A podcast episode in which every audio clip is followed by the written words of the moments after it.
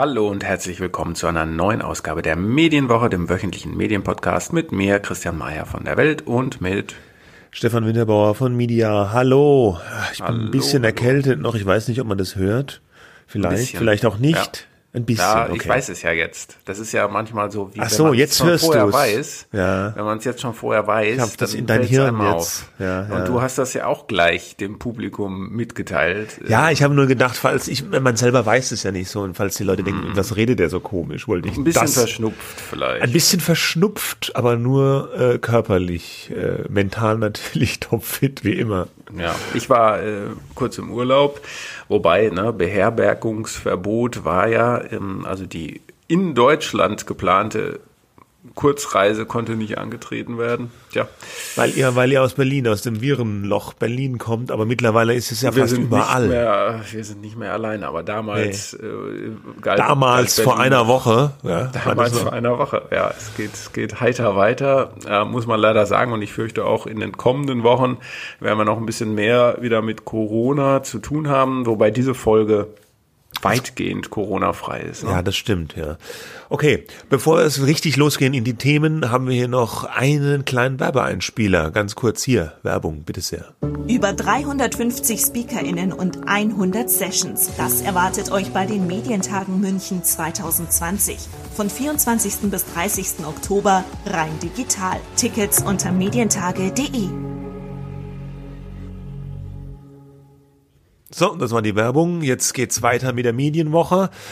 Ähm, wir haben ein ja, Paket an Themen äh, zusammengestellt, die wir gerne diskutieren würden. Und da als erstes so ein bisschen die Sache, die Medien Deutschland, falls man das so nennen kann, mit am meisten aufgeregt hat, war diese Geschichte rund um den Pianisten Igor Levit und einen Artikel in der Süddeutschen Zeitung über ihn. Und die Süddeutsche Zeitung hat sich dann dafür entschuldigt. Aber wir sollten vielleicht erstmal sagen, so generell, was war denn da los? Ja, äh, die Süddeutsche hat ein, mehrere, glaube ich, aber einen Klassikexperten namens Helmut Mauro und der hat sich ähm, ja an, an Igor Levitt, dem Star-Pianisten, ja, man könnte sagen, glaube ich, abgearbeitet. Ähm, eigentlich ja. merkt man, äh, dass er also sagen, er findet ihn erstmal künstlerisch äh, nicht so auf der Höhe. Jedenfalls ähm, sagt er, er er ist nicht so gut, wie alle immer tun. Ja, äh, Levitt ist ja auch dadurch nochmal einer größeren Zahl von Leuten bekannt geworden, dass er während der Hochphase der ersten Corona-Welle diese, diese Hauskonzerte gegeben hat. Also er hat sich selber gestreamt, wie er zu Hause am Piano sitzt und, und spielt. Ja, er hat für große Begeisterung gesorgt. Ähm, im äh, kulturellen Establishment und darüber hinaus. Ähm, aber eben dieser Mauro, der Kritiker sagt nun, äh, ist nicht so ein, er ist nicht so super toll, wie jetzt nun alle tun und er, er heimlich das gleich im Einstieg sagt er auch, da gibt's noch so einen anderen, vier Jahre jüngeren Pianisten, Daniel Trifonov, den findet er viel besser. Okay, das, ja. äh, das kann man, das macht man ja anscheinend so. Also er will den jetzt diesen Levitt so ein bisschen vom Sockel runterholen, aber noch mehr als das, er äh, weicht dann relativ schnell in diesem Artikel von der reinen Klassik-Musikkritik ab und sagt, der Levitt ist ja auch der, der ganz viel twittert und sich so immer darstellt auf Twitter ähm, und äh, das, das passt ihm irgendwie nicht in, in Kram. Ja, also äh, man muss dazu wissen, mhm. Levitt twittert dann hauptsächlich gegen die AfD, gegen Nazis, ähm, gegen diese sozusagen Spannungen in der Gesellschaft. Ähm, äh, also das ist mehr so sozusagen gesellschaftliches Engagement oder Meinungsäußerung, hat nichts mit Musik zu tun eigentlich, aber er benutzt seine Bekanntheit aus der Musikszene äh, und seine große Followerschaft dafür, politische Meinungen zu ver verbreiten, sage ich mal. Wie viele andere das eben auch tun, aber ich glaube wenig Klassikkünstler eigentlich. Ja, und das passt ja. dem Kritiker nicht in den Kram. Und äh, so äh, ufert dieser Artikel dann so ein bisschen aus in so eine allgemeine Kritik auch nicht nur an Levitt, sondern an allen, die sich da über Twitter so verbreiten, die ein Zitat, diffuses Weltgericht etablieren, ähm, dass, äh, dass, äh, dass da emotionale Exzesse stattfinden. Und dann äh, gibt's ein Zitat, es scheint ein Opfer moralisch begründbares Recht auf Hass und Verleumdung zu geben und nach Twitter-Art ein neues Sofa-Richtertum. Und zu diesem Sofa-Richtertum zählt er nun offenbar auch den Levitt. Und äh, dieser Artikel hat, ja, wie du auch schon gesagt hast, für große Entrüstung gesorgt äh, Entrüstung, nämlich äh, einerseits in dieser Filterbubble von Igor Levitt auf Twitter und auch darüber hinaus. Es gab aber wohl auch äh, haufenweise Leserbriefe, wobei heute wahrscheinlich Leser-E-Mails es hauptsächlich sind an die SZ. Und es heißt auch innerhalb der Süddeutschen Zeitung, gab es viel Streit über diesen Artikel. Viele Redakteure fanden den auch nicht gut, um das Mindeste zu sagen. Und der, der, der Vorwurf natürlich, also ist jetzt nicht nur, äh, dass man sagt, äh, der arme Igor Levit wird von einem Kritiker runtergemacht, sondern das böse, der böse Vorwurf des Antisemitismus schwingt im Raum, beziehungsweise er wurde erhoben. Eben wegen dem, was du eben schon zitiert hast, wegen diesem äh, Opfer-Zitat. Äh, der schreibt ja auch noch, ähm, es hat sich ein etwas diffuses Weltgericht etabliert, deren Prozesse und Urteile in Teilen auf Glaube und Vermutung, aber auch auf Opferanspruchsideologie und auch regelrechten emotionalen Exzessen beruhen. Also dieses Wort Opferanspruchsideologie, da äh, stoßen sich sehr, sehr viele Leute dran und sagen, das ist antisemitische Lesart, weil man äh, Juden, Igor Levit ist Jude, ja. ja muss man dazu noch wissen, genau, ja. Ja, ja. Und äh, äh, weil dieses Opferanspruchsideologie wird eben häufig benutzt das praktisch die Juden allgemein gesagt aus ihrem Opferstatus versuchen Kapital zu schlagen. Das ist so ein Vorwurf, der mehr oder weniger direkt oder indirekt äh, von manchen Leuten manchmal gemacht ja, wird, aber von, der eher antisemitisch von ist. Leuten. Ja. ja. genau. Das ist ein antisemitisches, ja, äh, äh, wie soll man sagen, Narrativ, ja, oder genau. Ding. Und da wird eben gesagt, das bedient der Mauro in diesem Text äh, eindeutig, ja. Und dann macht er sich auch noch lustig. Also Levitt kämpft sehr engagiert gegen rechts und Mauro bezeichnet es in dem Artikel so am Gegenende als lustiges Hobby auch noch. Mhm. Das hat auch noch für viel äh, Aufregung gesorgt. Ja. Ja, es ist also, dann, also der Artikel muss man, glaube ich, dazu sagen, äh, ist so, eine wüste Mischung. Äh, er ist nicht besonders stringent, ja. Er vermisst, vermischt halt Musikkritik und äh, ja. sonst die Person Igor Levitt, was man, finde ich, per se nicht schlimm finden muss und auch machen kann. Ich, er ist halt äh, da nicht besonders überzeugend. Man merkt einfach die Gehässigkeit, mit der der Mann da äh, sozusagen abgeurteilt wird. Ähm, die Frage ist jetzt nur, lohnt so ein Artikel so eine riesige Aufregung? Denn ja. äh, das war, so, es, wie du schon gesagt hast, es gibt nun eigentlich wichtigere Themen, ja. Aber, ja, aber es, vielleicht ja, soll man gerade noch sagen, wie es weiterging. Ja, aber ich wollte ja, Bewertung. Aber, ja gut, aber aber das ist ja sozusagen die Frage. Man muss das ja erstmal so ein bisschen. Es, es war ja eine riesen Aufregung in allen Feuilletons. Äh, was was hat der äh, Mauro da geschrieben äh, und und äh, verdient das jetzt sozusagen diese Beachtung, die das gefunden hat, oder bestätigt eigentlich diese Aufregung nur das, was ähm, was der Mauro selber schreibt, dass da so ein Gericht auf Twitter äh, herrscht und ihn jetzt halt nun für diesen Artikel abstraft. Ja, ich wollte aber noch ähm, eigentlich kurz äh, sagen, wie es weiterging, weil es war ja dann so, es gab diese Aufregung, ja. Daraufhin hat wohl die Chefredaktion der Süddeutschen Zeitung, wer da raus ist nicht ganz klar, sich an Igor Levitt gewendet und äh, praktisch den Artikel verteidigt, so heißt es zunächst. Es war die ja, Rede so davon, dass Wolfgang Krach, der Chefredakteur der Süddeutschen Zeitung. Ja, aber ob er das, ja, er, genau, er soll das gemacht haben, okay. Ähm, und äh, dem Levit angeboten haben, wiederum sich zu äußern in der Süddeutschen, darauf zu reagieren. Das hat Levit abgelehnt öffentlich. Er hat auch gesagt, dass er tief getroffen ist von diesem Artikel.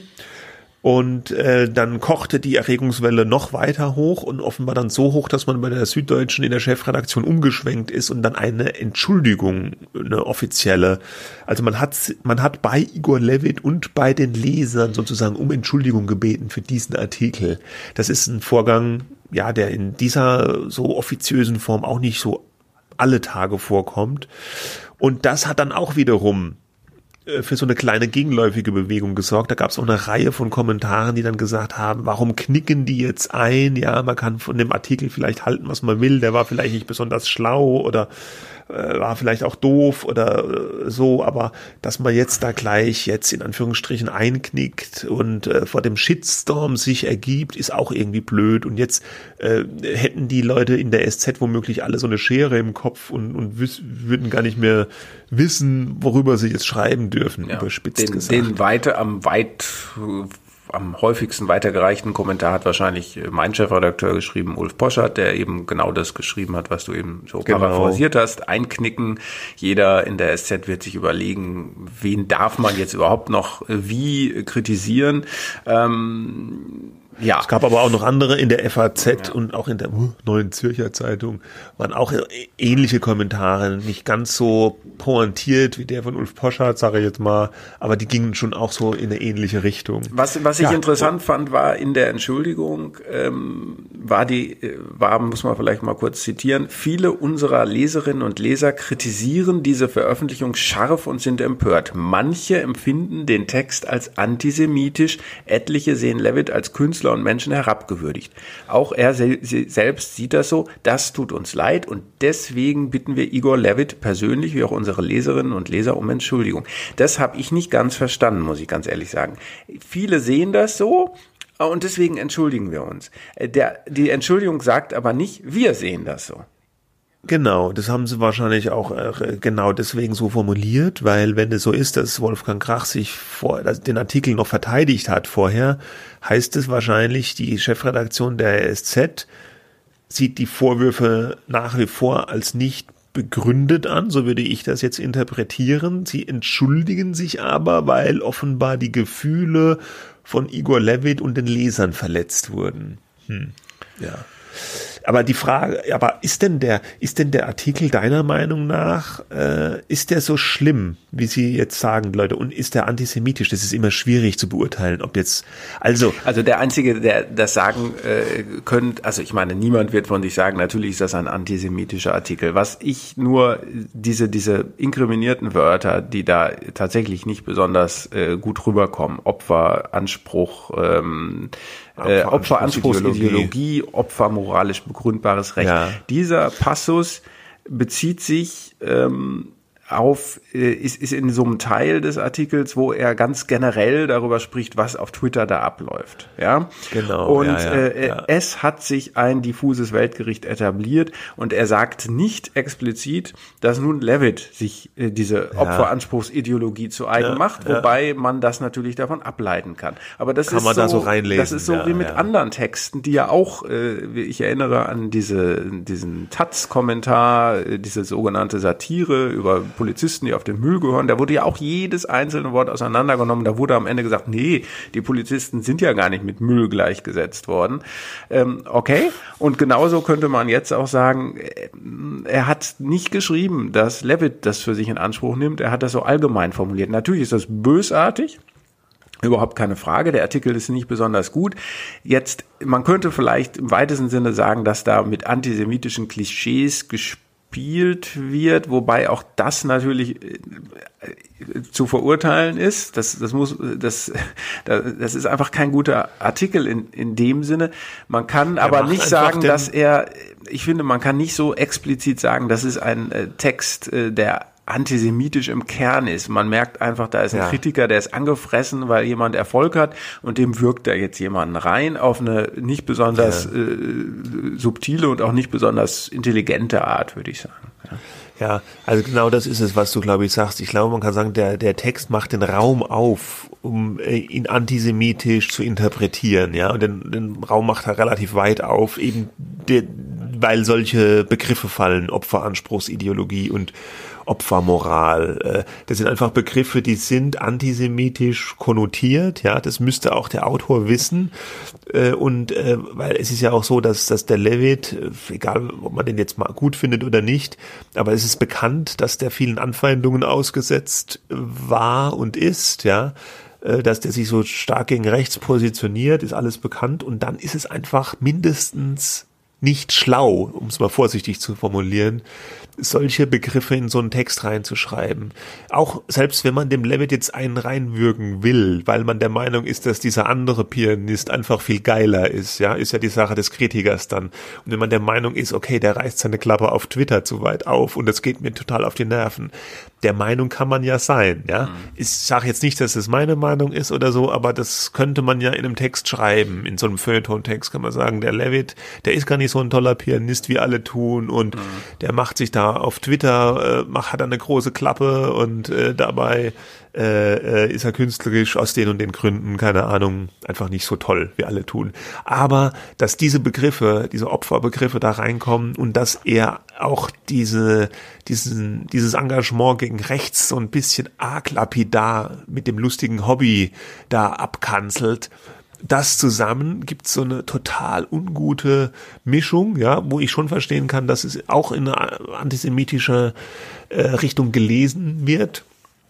Und damit hat er halt das Tor aufgemacht für diese ganze Debatte ja, es jetzt. ist halt ne? auch vor allem nicht nötig gewesen, außer ich kenne ja. jetzt den Herrn Mauro nicht, ähm, außer der hat halt so eine Neigung, ja, äh, da über die Stränge zu schlagen und solche Verbindungen herzustellen, ähm, die eigentlich. Hat er die oder Ich weiß es nicht. Ich habe keine Ahnung. Weiß ich, nicht, ich, ich kenne nee. den Namen, aber äh, ne, das eigentlich müsste ja. er sich jetzt dazu äußern. Das äh, wird er sicherlich nicht tun, ja, oder wenn er es tut. Dann, ja, wir haben auch die Süddeutsche angefragt. Sie wollten dazu auch nichts mehr mehr sagen. Ja, also alles sei ja, gesagt. Ja, naja. wobei ich äh, und das wäre dann also sagen, da haben wir es mit einem schlechten Text zu tun, der für Empörung sorgt und jetzt äh, genau sollten wir vielleicht doch noch genau, jetzt sollten wir doch noch mal kurz drüber reden. Äh, ich habe das eben schon angepiekst. Ähm, soll man sich jetzt dafür entschuldigen? Ja, äh, sollte man das machen? Also mein Chefredakteur sagt, nee, äh, das ist ein mhm. Einknicken, ja. Ähm, und äh, ja, was was denkst du?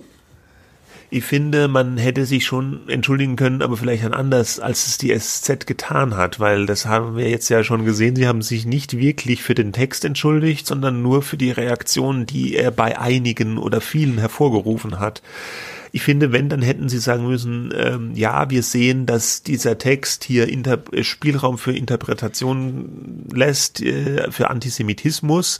Das war unglücklich formuliert, war nicht so gemeint vom Autor, dafür entschuldigen wir uns. Ja.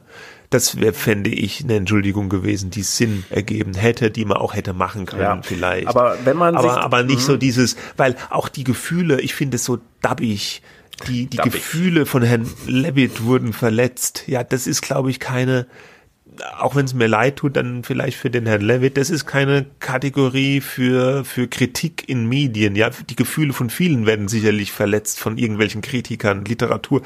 Was der Reich Ranitzky für Gefühle verletzt hat als Litur, Literaturkritiker, ja. das kann man gar nicht zählen. Ne? Mhm. Oder so, wenn, wenn ich künstlerisch tätig bin und irgendein Heini aus einer Redaktion schreibt einen Artikel über mich, da bin ich meistens verletzt, ja, und gedemütigt, weil ich nun mal nicht, weil, weißt du, das ist halt, da ist man selber persönlich betroffen, ja, und das ist immer bei Kritik, das ist immer auch was Persönliches, ja. Kritik. Äh, seh, und das ist, ja. das ist, glaube ich, nicht die Kategorie, in der man hier denken sollte, dass man irgendwelche Gefühle verletzt, genauso wie wenn Witze gemacht werden und irgendwelche Leute fühlen sich auf den Schlips getreten. Das finde ich, das sind keine Kategorien, in denen wir da argumentieren sollten. Wir sollten uns auf den Text beziehen und wir sollten schauen, was wird da gesagt in so einem Text und ist es in Ordnung oder ist es von der, äh, was da gesagt wird, ist es von der Meinungsfreiheit okay, ist es im, im, im Raum des sagbaren, ja, Diskussionsspektrums?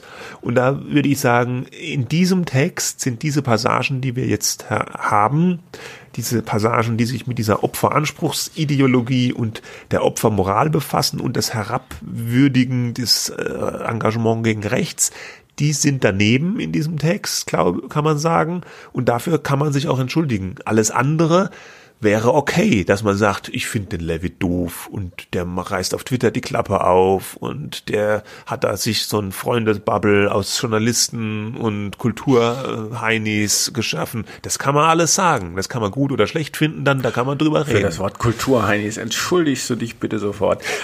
ähm, ja, ich finde auch, dass eine Entschuldigung selber, also der Kollege Niggemeier hatte irgendwie getwittert, das fand ich im ersten Moment eigentlich ganz, ganz gut. Er sagte, äh, für was darf man sich heute noch überhaupt entschuldigen? Ja, äh, das ist gut. Das ist, Nicht, was darf man sagen, ja, für was darf man sich entschuldigen? Richtig. Und dahinter ja. steht natürlich, das ist eine rhetorische Frage, äh, dahinter steht natürlich sozusagen die Aussage, äh, ey, wenn ihr äh, jetzt Poschardt und Co., ja, die FAZ, selbst die Zeit hat sehr kritisch über den ähm, Levitt geschrieben, wenn, wenn, ja, wenn, ja, ja, äh, wenn, wenn, wenn ihr euch da jetzt, äh, äh, wenn ihr euch jetzt aufregt darüber, dass sich die SZ entschuldigt, ja, was soll das dann? Und ich finde auch, ja, man darf sich für alles entschuldigen, selbst wenn andere Leute denken, man sollte sich nicht dafür entschuldigen. Aber eine Entschuldigung ist kein Wert ähm, an sich, äh, denke ich, ja. Und es kommt darauf an, wie ist so eine Entschuldigung gemeint. Und dass diese Entschuldigung, ähm, ich, ich glaube, dass viele Redakteure der Süddeutschen Zeitung aufgebracht waren und sozusagen das in Gang gebracht haben. Das ist ihr gutes Recht, ja. Und auch Caroline Imke, diese Kolumnistin, die für die Süddeutsche hat, einen großen Artikel geschrieben. Das ist alles in Ordnung. Aber wenn eine Chefredaktion eine Entschuldigung schreibt, wo man eigentlich merkt, die ist aus rein strategischen Gründen geschrieben. Sie ist nicht äh, davon überzeugt, dass man sich eigentlich dafür entschuldigen ja. sollte. Sie macht es halt und auch vier oder fünf Tage später erst. Gut, äh, das ist jetzt mal eine lässliche äh, Sünde. Man muss ja über manche Sachen auch nachdenken dürfen können, ja. Aber äh, das ist so eine strategische Entschuldigung und das finde ich dann eben auch wieder, dann kann man es auch eigentlich gleich lassen. Apropos äh, kann man es lassen. Die Zeit hat sich äh, tatsächlich auch äh, aufgeregt über die Entschuldigung. Habe ich das richtig verstanden? Das habe ich nicht mitgekriegt. Na, die, die haben auch eine äh, äh Kritikerin, Christiane Lemke-Matwei heißt die, glaube ich. Und äh, die hat, was hat die geschrieben? Christine Lemke-Matwei. Ähm, die hat geschrieben, der jüdische Künstler Igor Levitt twittert selbst exzessiv gegen Trump, gegen Rassismus, gegen Antisemitismus, kurz gegen alles das, was rechts ist und für ihn das liberale Denken bedroht. Was freilich auch bleibt, sind die groben Keile auf einen groben Klotz. Von Kollegenschelte über Antisemitismusvorwürfe bis hin zu pseudo-linguistischen Analysen wurde bei Twitter aufgefahren, was die alarmistische Vernunft gebietet. Wer sich nicht dauernd im Netz tummelt, könnte es mit der Angst zu tun kriegen, vor der Gnadenlosigkeit der Reflexe und vor Argumenten, die partout kein Gras mehr wachsen sehen wollen. Also das äh, kritisiert jetzt nicht die Entschuldigung als solche, aber äh, äh arbeitet sich auch eben an dieser Twitter, ähm, an diesen Twitter-Mechanismen ab, die da in Gang gesetzt wurden. Ja, ja, weil die, die Zeit hat ja auch so eine Historie, die haben sich ja auch mal entschuldigt für diesen Beitrag, ja. Seenotrettung oder soll man es Deswegen lassen? Wir gesagt. erinnern uns. Ja, ja, das war, äh, das war ja auch ein gro großer Aufreger und da war auch die Debatte, ist es jetzt okay, dass die Chefredaktion oder die Redaktion sich praktisch entschuldigt für, für so einen Text. Ja, also, das haben wir jetzt ähm, ja durchgearbeitet. Ähm, es gab noch, ja, es ist nicht so richtig wie nicht nicht ganz so wichtig oder so hoch aufgehängt gewesen wie diese Levitt-Geschichte. Es gab noch so einen kleineren Aufreger auf Twitter, über den ich kurz reden wollte. Da ging es um ein Interview mit der Virologin Sandra Zizek. Sie ist ja jetzt die äh, zweite Person, äh, die, die den Coronavirus-Update macht, neben Christian Drosten. Die machen das jetzt wöchentlich immer im Wechsel. Äh, kommt von der Universität Frankfurt, leitet da auch ein äh, virologisches Institut, ja. Und ähm, die wurde vom Spiegel interviewt äh, jetzt. Und die erste Frage war, äh, Ihnen ist klar, dass Sie die Quotenfrau sind. Also kurze Einführung, Frau Professor Ziesek, seit September sind Sie alle zwei Wochen im Wechsel mit Christian Drosten im NDR-Podcast zu hören. Ihnen ist klar, dass Sie die Quotenfrau sind. Und dann äh, Ziesek Sehr lacht, steht dann hier so in Klammern. Ja.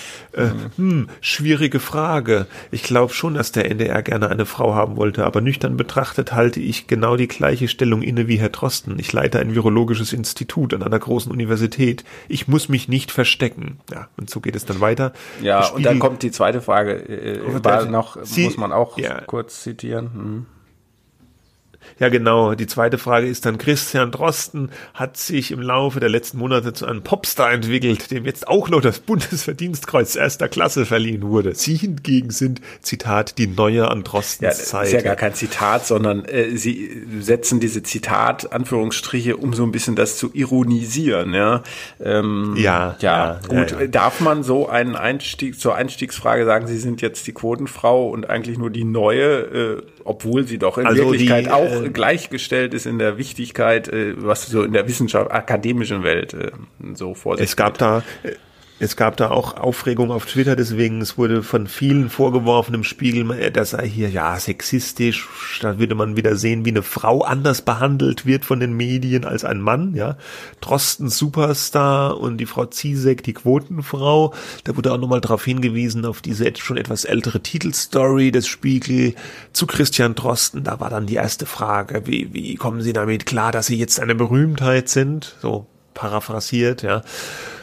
Und ähm, ja, also ich habe das Interview mit der Frau Ziesek gelesen, bevor die Aufregung losging. Und ich muss sagen, ich habe mir dabei relativ wenig gedacht, weil ich habe gedacht, dein Problem. Das ist halt mein, mein Problem natürlich. Aber ich dachte, Spiegel, wie der Spiegel halt ist, ja, die stellen, finde ich, häufig solche Fragen. Also auch so ein bisschen provokant. Man muss sagen, die Interviewerin waren Frauen, bei, auch bei Frau Ziesek, ja, die Frage wurde von Frauen gestellt, nicht von Männern, ist vielleicht noch wichtig zu sagen. Und ich fand auch, dass die Frau Ziesek da souverän reagiert hat auf diese pro kleine Provokation, würde ich sagen. Und danach geht das Interview, ja gut, Sie sagen dann noch, sie würde da etwas volkshochschulmäßig rüberkommen. Ja, weiß nicht. Aber ich fand es eigentlich war dann ein normales Interview, wobei die Sandra Ziesig auf Twitter dann auch geschrieben hat, sie habe sich auch über die provokante Art der Fragestellungen gewundert. Ja, da sind wir jetzt hm. wieder in so einem Bereich, was du eben gesagt hast, äh, hat sich in seinen Gefühlen verletzt gefühlt, ähm, äh, dass sich ja. Interviewer manchmal über provokante Fragen wundern, vor allem wenn die nicht ständig Interviews geben.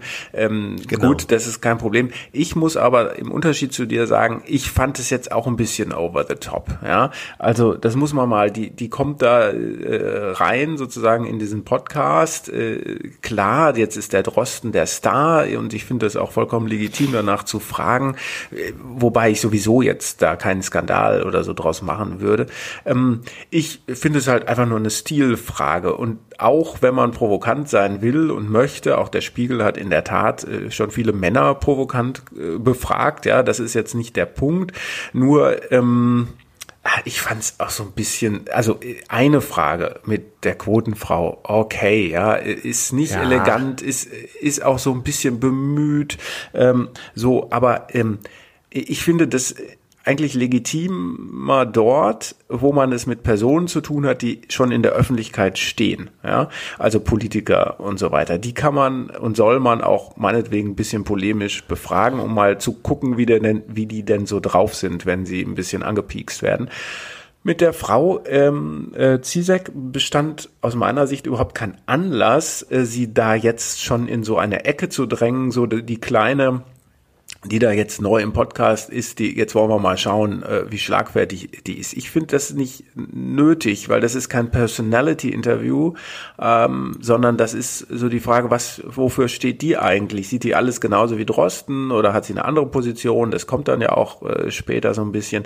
Aber mir war das auch in der Abfolge von drei Fragen hintereinander mit der Volkshochschule, das kam dann ja auch, äh, zu viel. Äh, aber das ist eine Geschmacksfrage. Das ist eine Frage, wo wir, wenn man so will, Medienkritik betreiben, wo andere schreiben, ähm, äh, dass der Levitt nicht so ein super Pianist ist, wie er, wie er tut, äh, sagen wir als Medienkritiker, äh, dieses Interview ist äh, vielleicht äh, nicht so 1A geführt. Ja, ähm, Es zieht natürlich erstmal rein, es macht äh, schürt Interesse und so weiter. Ich fand jetzt drei, vier Fragen am Anfang zu stellen, die eigentlich alle darauf abzielen zu sagen, hey, was, was willst du eigentlich hier? Ähm, äh, fand ich ein bisschen zu viel. Ja. Ja, das stimmt sicherlich. Ich glaube, die haben, äh, weil, weil, weil die Zizek da auf die erste Provokation nicht so richtig eingegangen ist, beziehungsweise die relativ souverän pariert hat, haben halt nochmal nachgeschoben, so nach dem Motto aus der Reserve locken. Und da ist genau das, was du beschreibst, das ist vielleicht so ein, so ein Journalistenreflex, den man sonst wo bei Politikerinterviews hat, äh, die sich gerne vielleicht mal, die so ausweichend antworten und dann fragt, dann bohrt man da nochmal nach an dieser Stelle. Äh, und das ist schon richtig. Das ist äh, hier bei dem Thema vielleicht ein bisschen nicht so angebracht, ja. ja. Ja, aber ich fand auch die Aufregung ein bisschen unangebracht. Also, dass, dass ja. da jetzt auch wieder so ein riesen Sexismus fast da aufgemacht wurde. Einfach, ein, es war ein bisschen überprovoziert, aber wie gesagt, ich fand die Sandra Zizek hat es auch, ist sehr gut damit umgegangen letztlich und kam jetzt auch gar nicht wie, wie, wie die Quotenfrau so an, sondern die hat ja ihren Punkt da durchaus souverän äh, gemacht. Ja gut, das, äh ja, das auch gerade in einem mal, wir wissen nicht, wie es im gesprochenen Gespräch war, ne? also im geschriebenen Interview wirkt das so, aber ich verstehe es auch, dass man dann im Nachhinein, wenn es dann auch tatsächlich mal gedruckt ist und erschienen ist und so, dann nochmal so sagt, so, mh, ja, was haben die da eigentlich äh, für eine Nummer abgezogen? War das nicht alles ein bisschen übertrieben? Was du aber, ich teile aber deine Einschätzung, ähm, sozusagen, wäre wär diese Aufregung nötig gewesen, ich meine, äh, ich weiß, wir müssen mal zählen, wie allein in diesem Jahr, wie viele sogenannte Aufreger um Artikel es schon gegeben hat, äh, wo sich dann jemand entschuldigt hat oder eben auch nicht. Ähm, und wenn man mal abzählt, ja. wie viel Prozent davon wirklich gerechtfertigt war, diese Aufregung, muss man sagen, ähm, wahrscheinlich nicht die Hälfte. Ja, aber äh, es geht halt anscheinend nicht anders. Und gerade Twitter ermöglicht, also vor allem Twitter ermöglicht es ja, dass man sich instantmäßig darüber aufregen kann. Und äh, jetzt kann man sagen, äh, negativ äh, ist aber oft nicht nötig. Positiv, äh, ansonsten würde diese Kritik wahrscheinlich auch vollkommen untergehen. Ja, ohne Twitter äh, könnte man ja jetzt sagen, hätte es vielleicht diese diese Entschuldigung der Süddeutschen Zeitung, ob nun gerechtfertigt oder nicht, gar nicht gegeben. Ja, stimmt. Gut, machen wir hier den Deckel bei den Aufregern mal zu für diese Woche. Shep Shepper. Ja. Unser nächstes Thema ist ganz und gar unaufregend. Aber bitte nicht abschalten. Wir haben mal eine neue BR-Intendantin. Ähm, ja, Habemus-Intendantin. Katja äh, Wildermuth ist die neue Chefin des Bayerischen Rundfunks. Sie war bisher Programmchefin des Mitteldeutschen Rundfunks und sie löst ab Ulrich Wilhelm. Der war jetzt sehr lange BR-Intendant, war vorher auch Regierungssprecher mal unter Kanzlerin Merkel. Ja, und jetzt, äh, ja, es ist wahrscheinlich auch mit ein politisches Signal, dass man sich jetzt für eine Frau entschieden hat. Es gibt jetzt ja mittlerweile einige Intendantinnen schon bei der, bei der ARD, ja, und jetzt auch beim Bayerischen Rundfunk. Viel mehr lässt sich dazu nicht sagen. Ja, ist auf jeden Fall bemerkenswert, was heißt bemerkenswert, ein Zeichen der äh, Angleichung, dass auch Frauen in Intendantinnenposten kommen. Gab es ja schon einige, aber beim Bayerischen Rundfunk ist, glaube ich, nochmal was Besonderes, ja. Und, äh, ja, weil ja. der halt auch so immer noch als konservativer gilt als ja. die anderen. Wobei, ob das wirklich so ist, weiß ich gar nicht. Naja, ja. Frau Wildermuth äh, wird es auf jeden Fall, sie hat schwere Aufgaben. Jeder Intendant eines öffentlichen rechtlichen Senders, also ich bemitleide die nun wirklich nicht, weil die werden gut bezahlt und äh, die sind in in äh, Positionen, wo sie verlässlich Geld äh, aufs Konto bekommen. Sie müssen halt nur mit diesem Geld ein bisschen besser umgehen als vorher und dabei kann man dann nur eine glückliche Hand wünschen. Also mit dem, ja, aber nicht mit dem, was sie aufs Konto bekommen, äh, sondern mit dem Geld, was ihrem Sender zur Verfügung ja, steht. Ja, Entschuldigung, ja, natürlich. Ja, man muss, man, man muss sich schon genau sehr, ausdrücken. Sehr, man muss sich genau ausdrücken. Danke für diese Anmerkung und wir haben auch eine interessante Meldung im Vorfeld der amerikanischen Wahl am 3. Äh, November. Ja, ähm, alle schon mal äh, Vorräte anlegen, um die Nacht durchzustehen. Ähm, äh, nämlich, es gibt Pläne ähm, in den USA, die Auslandskorrespondenten nur noch äh, maximal 240 Tage zu akkreditieren, also denen zu erlauben, von dort als Korrespondenten für Medien in ihren Heimatländern zu arbeiten. Und dagegen protestieren jetzt nun die Journalistenverbände und auch die Verlegerverbände, ähm, weil ähm, wenn man das äh, dazu kommt, dass man das auch wohl nur einmal verlängern äh, können äh, darf, ja, und 240 Tage sind ja äh, nicht ganz ein Jahr, sogar deutlich weniger als ein Jahr, und also 480 Tage maximal würde man dann aus den USA als Korrespondent arbeiten können. Das sind Pläne der Homeland Security. Und ähm, ja, da sagen die Verbände vollkommen zu Recht, da kann man doch überhaupt nicht äh, richtig stringent arbeiten. Ne? Es sei nahezu ausgeschlossen, da ein Büro anzumieten oder eine Wohnung, wenn man dann schon wieder anderthalb Jahre äh, später wieder raus äh, komplimentiert wird. Und ich fand das jetzt so ein interessantes ähm, Hinweis, auch gerade vor der Wahl, was, was die Arbeitsfähigkeit der Medien in den USA angeht, ähm, dass man darauf hinweisen sollte. Ja. Wurde das dann irgendwie begründet, warum die das machen? Habe ich jetzt nicht so äh, gesehen. Ne? Aber da Weil gibt Homeland es wahrscheinlich, Security, die sind ja äh, auch für so für Terrorismusabwehr zuständig. Aber äh, was, was denken? Also ich verstehe das nicht. Ich verstehe das von den USA aus komplett nicht. Ja, Ja, wahrscheinlich mit die- irgendwelchen Sicherheitsbedenken, aber das ist natürlich, äh, wel- welche gab Korrespondenten jetzt ja haben auch denn noch schon keine- mal, äh, genau. Es gab ja keine Fälle, dass sich jetzt der AfD-Korrespondent irgendwie mit einem mit einem Sprengstoffgürtel vom Weißen Haus platziert hat. Nee, ist mir nicht in Erinnerung. Nicht bekannt. Nee. Ja, also auch ich finde, eine komplett bescheuerte Regelung wird hoffentlich wieder zurückgenommen. Ja, es ist ja auch erstmal nur ein Plan. Ja, achso, ja. Deswegen weisen wir darauf hin. So, und zu guter Letzt beschäftigen wir uns jetzt nochmal mit der wunderbaren Welt des Streaming. Heute Abend, am 23. wollte ich nur noch mal kurz sagen, äh, auf Amazon, äh, wir nehmen am Freitag auf, kommt ja der neue Borat-Film, ne? Oh ja, Borat 2. Borat 2. Sicherlich ein, ein Must-Cook. Aber nee, vom Streaming wollten wir doch noch über das Sommerhaus der Stars reden. Das wird Hallo. ja auch vor allem gestreamt. Es wird auch gestreamt, ja. Nee, sag mal, das ist Sommerhaus der Stars, äh, äh, Bühne äh, frei, ja. Äh, Ja, ich, wir haben ja schon mal kurz darüber geredet, als es anfing. Es ist ja diese Trash-Reality-Show auf RTL und wir waren eigentlich einhellig der Meinung, dass es ganz, ganz schlimm ist, äh, weil so niederträchtig ist und da wurde ja der eine angespuckt vom, vom Bachelor, also vom Ex-Bachelor und dass man das auch gar keinen Spaß macht zu gucken, weil es so alles so weit unten ist, war damals unser unser Urteil, ja. Und jetzt muss ich zugeben, es ist mir so, ah, so ein bisschen halb peinlich, dass ich doch noch alles mal reingeguckt habe und jetzt mittlerweile auch hängen geblieben bin und mittlerweile tatsächlich jede Folge wieder gucke. Also es ist ja, es ist schlimm. Also du, du, du schämst dich ein bisschen dafür, so wie Hans-Georg Ja, Maaßen sich dafür schämt, die FAZ früher gekauft zu haben.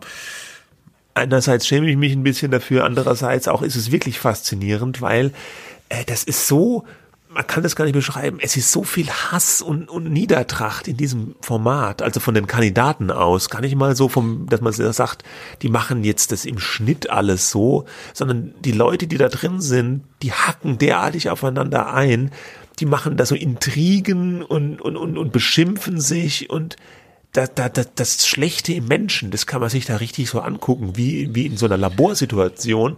Und das fasziniert mich dann auch schon äh, wieder, dass ich da dran bleibe, weil ich mir jede, ich sitze da jedes Mal wirklich davor und denke, mein Gott, das kann doch nicht sein. Wie kann sich jemand so benehmen? Und, und können diese Leute noch überhaupt in den Spiegel schauen? Und äh, äh, das ist wirklich, wirklich krass. Und die, äh, die, die Kritiken zu dieser Sendung, die gehen auch so in diese Richtung, ja. Die, die Großkritikerin von äh, Reality oder Trash TV in Deutschland ist ja Anja Rützel, die diese Kritiken vor allem für Spiegel Online immer noch schreibt. Und da reicht es, glaube ich, wenn man nur die Überschriften ihrer Artikel kurz mal zitiert. Zum Beispiel zähflüssiger Hasslack aus dem Cutterzimmer. Äh, oder Sommerhaus der Stars, bis die Bosheitsplähungen rausgepresst sind. Reality Show, Sommerhaus der Stars, Doppelpunkt, knibbeln bis der Eiter kommt. Aber liegt das Und jetzt so an den Leuten oder an der Ja. Inszenierung durch RTL? Ich glaube, also RTL inszeniert das natürlich, wie sie es immer inszenieren, ja. Und äh, beim Sommerhaus ist es ja auch so, das kam am Anfang zweimal die Woche, mittlerweile nur noch einmal die Woche. Das heißt, die können natürlich die Ereignisse auch viel mehr verdichten durch den Schnitt und die schneiden das natürlich auch sicherlich so, wie sie es haben wollen und bringen dann eine gewisse Dramaturgie rein. Aber letztlich muss man sagen, können sie auch nur mit dem Material arbeiten, was diese Leute da liefern. Und die liefern schon einiges, ja. Aber, also die, ähm, die beschimpfen sich richtig mit Unflätigkeiten. RTL, RTL piepst das dann teilweise aus. Man weiß aber trotzdem, was gesagt wird. Und die, die mobben da richtig. Die gehen da alle auf nicht- diese eine darf ich dich, Frau ja, ein. Ja. Aber Also ist das jetzt nicht ein bisschen äh, eine naive Aufregung? Die sind da richtig böse zueinander. Das ist ja genau die Absicht äh, dieser Formate. Also Ja, aber nicht so, nicht so. Also, das war ja beim Dschungelcamp auch öfters mal Thema, aber, aber was man da sieht, das ist, ich habe sowas noch nicht im Fernsehen gesehen. ja, Und jetzt kann man natürlich fragen, ja, das sagen viele, aber wenn man da reinguckt, also mir geht's so, ich bin da schon fasziniert, wie die Leute sich da ent, entblößen, ja. Und, und das ist wie so ein Psychoexperiment auch, wie so eine Gruppe, die verschwören sich dann alle Ja. gegen die eine und gehen gegen die vor. Äh, das ist Meine also, Frage dabei wäre eigentlich, lässt sich denn daraus etwas ableiten über den Zustand der Gesellschaft und über die Natur des Menschen im Allgemeinen? Oder handelt es sich nicht vielmehr um eine relativ überschaubare Gruppe von von Darstellern, die sich selber für wahnsinnig wichtig halten, weil sie in den sozialen Medien irgendwie einigermaßen viele Follower haben, jedenfalls mehr als wir und äh, daraus in ihrer eigenen Wahnvorstellung glauben, dass sie in irgendeiner Weise wichtig wären und äh, sich dann auch noch im Fernsehen produzieren können. Äh, also will damit sagen, ist das, ist das, lässt sich da eine generelle Aussage über das Menschsein treffen oder sind das einfach Ich nur ein paar, paar äh, Penner, äh, also Penner? falsches Wort, Hallo? aber ein paar, Ja. paar wahngesteuerte, ähm, äh, verhaltensauffällige Menschen. Also ich hoffe, ich hoffe sehr, dass sich da nichts ableiten lässt auf den Zustand der Gesellschaft, weil sonst sind wir alle dem Untergang geweiht. Wahrscheinlich ist es schon so, das sind halt Leute aus dem Promi-Zirkus, das ist denen ihr Beruf, praktisch sich selbst da so darzustellen, aber das ist so, man, man, sieht, äh, finde ich an diesem Format, dass, dass das entglitten ist teilweise. Ja? Klingt nicht also die, Ja. Nee, und selbst wenn es nur diese, diesen, diesen, dieses Genre dieser Promi-Leute betrifft, ja, der, der, dass das immer weiter getrieben wird auf die Spitze und dass man da immer noch mehr Emotionen reinlegen muss und noch mehr Hass und so, das ist, äh, also wie will man das noch toppen? Tja, ja? äh, äh, also. Anja Rützel hat bei der letzten Besprechung geschrieben im ersten Satz, im Sommerhaus ist alles wie immer, also noch schlimmer. Hm. Damit konnte man das alles zusammenfassen. Aber letztlich muss ich sagen, ich, ich, ich guck's trotzdem. Es ist schlimm. Ja, Ja. okay. Und die Quoten, die Quoten sind nicht sensationell, sie sind aber auch nicht schlecht. Und wahrscheinlich wird doch einiges in der Tat vorab bei TV Now geschaut, dieser äh, ja, Streaming-Plattform ja, ja. von ja, äh, RTL. von RTL.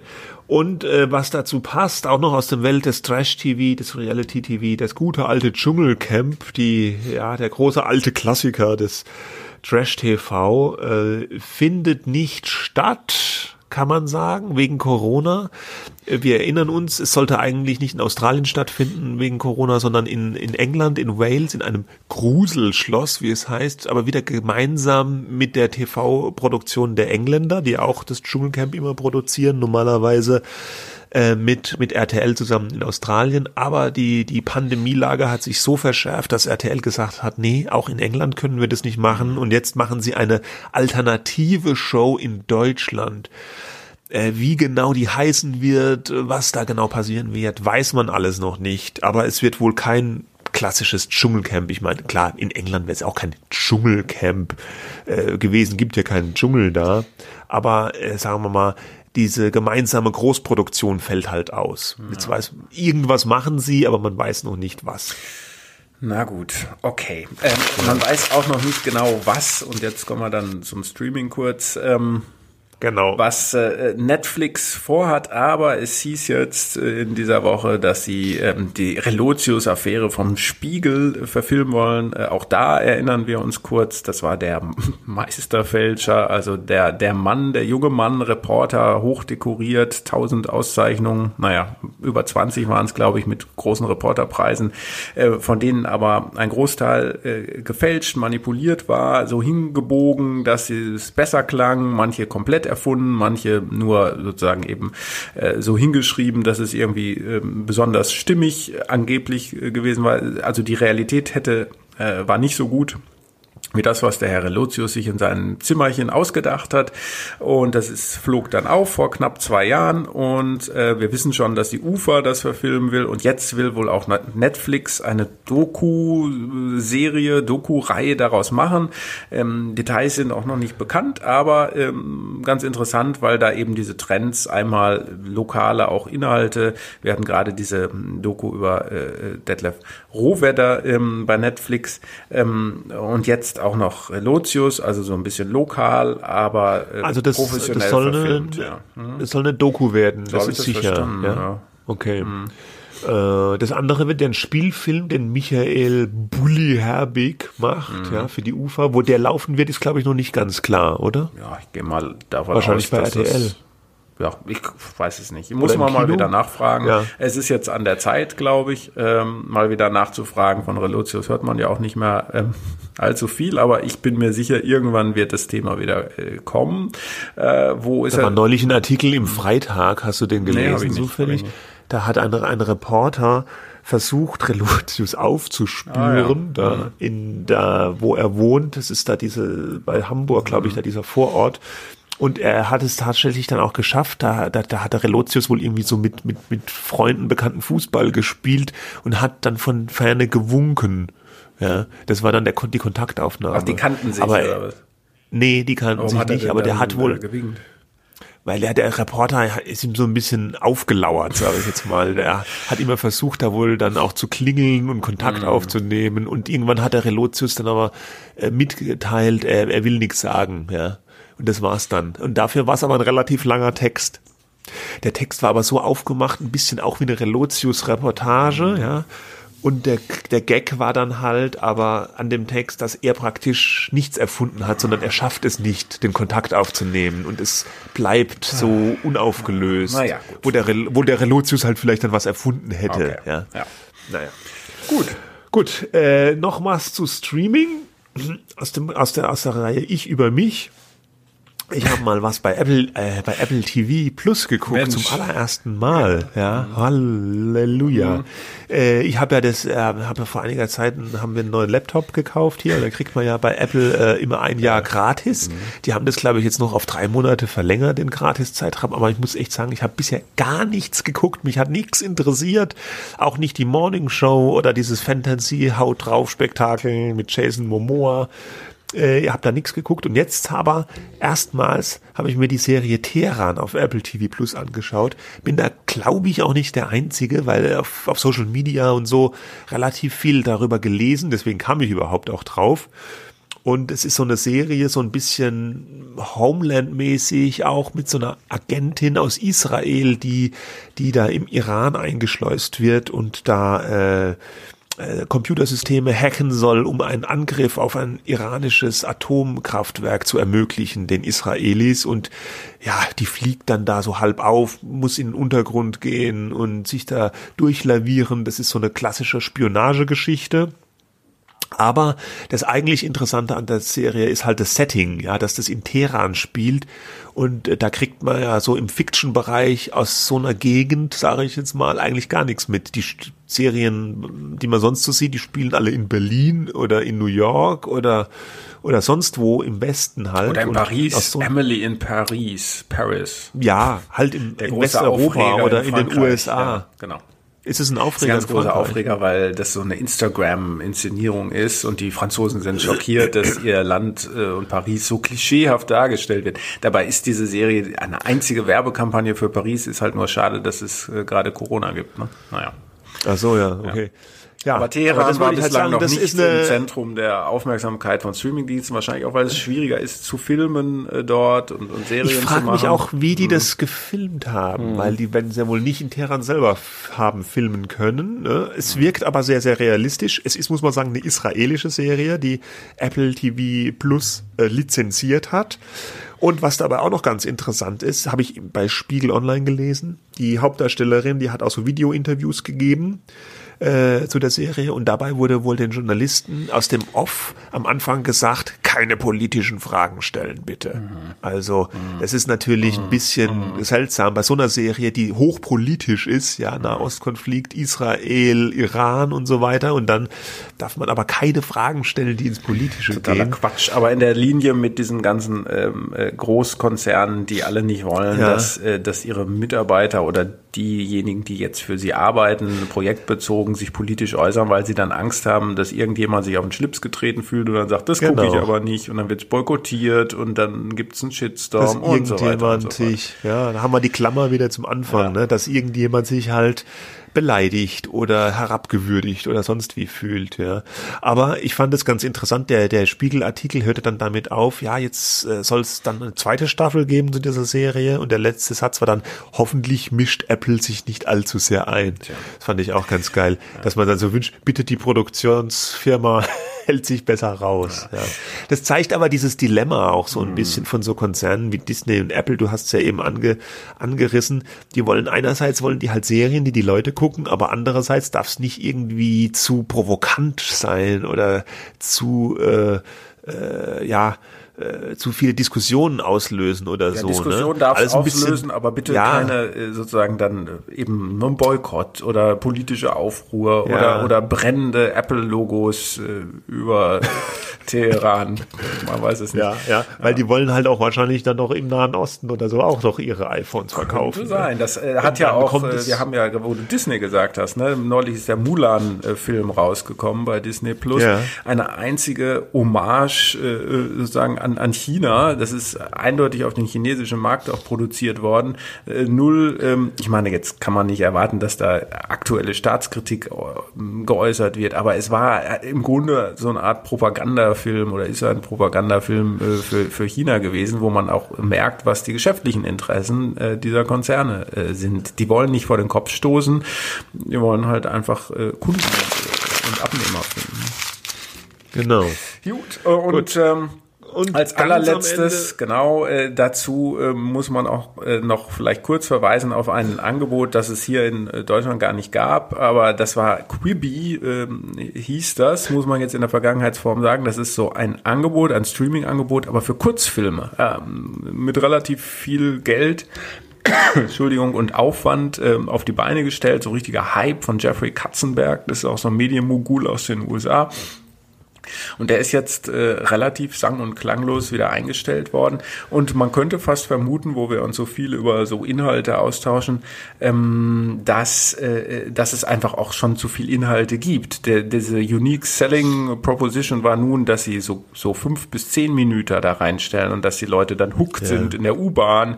Da sagen ja. dann die Macher, das hat jetzt nicht funktioniert, weil die Leute auch bei, wegen Corona eben so viel ja. zu Hause waren und dann ziehen die sich natürlich die 90 Minuten rein und nicht die die fünf Minuten.